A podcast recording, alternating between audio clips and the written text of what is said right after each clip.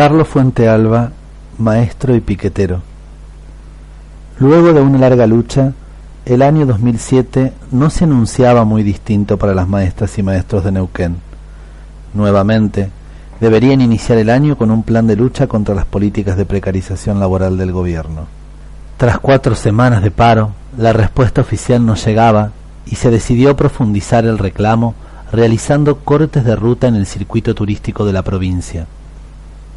En las asambleas, la decisión tomada por las y los docentes era realizar un piquete en un pueblo cercano a Neuquén, Arroyito, el 4 de abril. Carlos Fuente Alba, docente de química y delegado gremial de la Escuela 29 de Neuquén, no estaba de acuerdo con esa decisión, pero igual fue orgánico a lo resuelto y acudió con sus compañeros y compañeras docentes. Carlos traía consigo dos décadas de experiencia en la lucha de clases y temía una emboscada en el lugar elegido para hacer el piquete. A fines de los ochenta se había sumado a la lucha de los obreros de la construcción y, en plena desocupación, volvió a poner el cuerpo cuando en el 95 más de 500 desocupados tomaron la casa de gobierno de Neuquén. Un año después, llegaría la pueblada en Cutralcó. Cuando se recibió de docente, Fuentealba encontró un nuevo ámbito de lucha, al que se acercó con su compañera Sandra. Metido de lleno en el conflicto docente de 2007, Carlos se dirigía junto a las y los docentes al lugar elegido para hacer el corte de la Ruta 22, pero las fuerzas de choque del gobierno los estaban esperando. La represión fue inmediata, sin dejar ni siquiera instalar el piquete. Cuando la columna de docentes se retiraba, la represión se hizo más cruel y Fuente Alba fue fusilado por la espalda por un policía.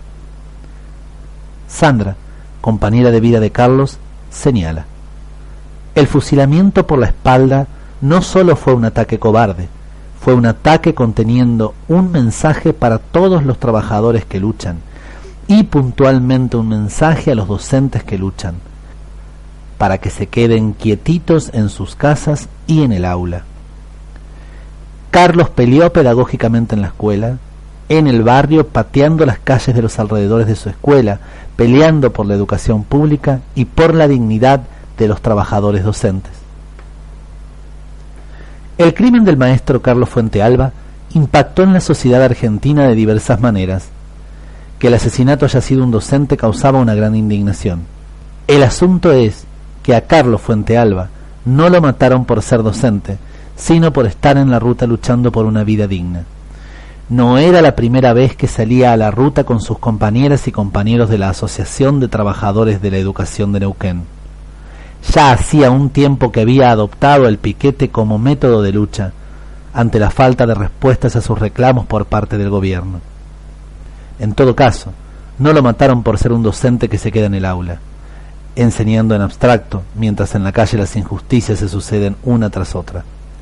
A días de haber conmemorado los 38 años del golpe de 1976, que reprimió y asesinó a muchas maestras y maestros luchadores y luchadoras, el 4 de abril aparece en el calendario de los trabajadores y trabajadoras docentes como un signo de alerta, puesto que es la fecha del fusilamiento en democracia del maestro Carlos Fuente Alba, y que nos avisa que la represión, la muerte y la judicialización de la protesta social continúan siendo recursos válidos para acallar la voz y las acciones de quienes se resisten a ser sometidos.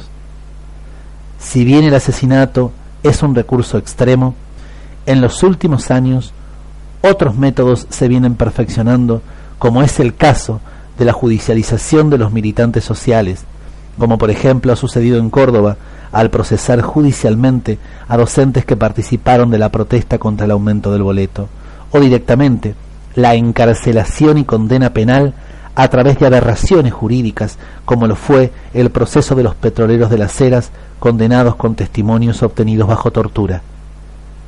Desde las agrupaciones Encuentro Docente y María Saleme, asumimos que el máximo homenaje a Fuente Alba y a todos y todas las y los luchadores y luchadoras caídos y caídas consiste en dar continuidad a sus luchas. En cada marcha, corte, clase pública, carpa, piquete, en cada trabajador y trabajadora docente que se empeña en transformar colectivamente la realidad, allí están ellas y ellos, renaciendo.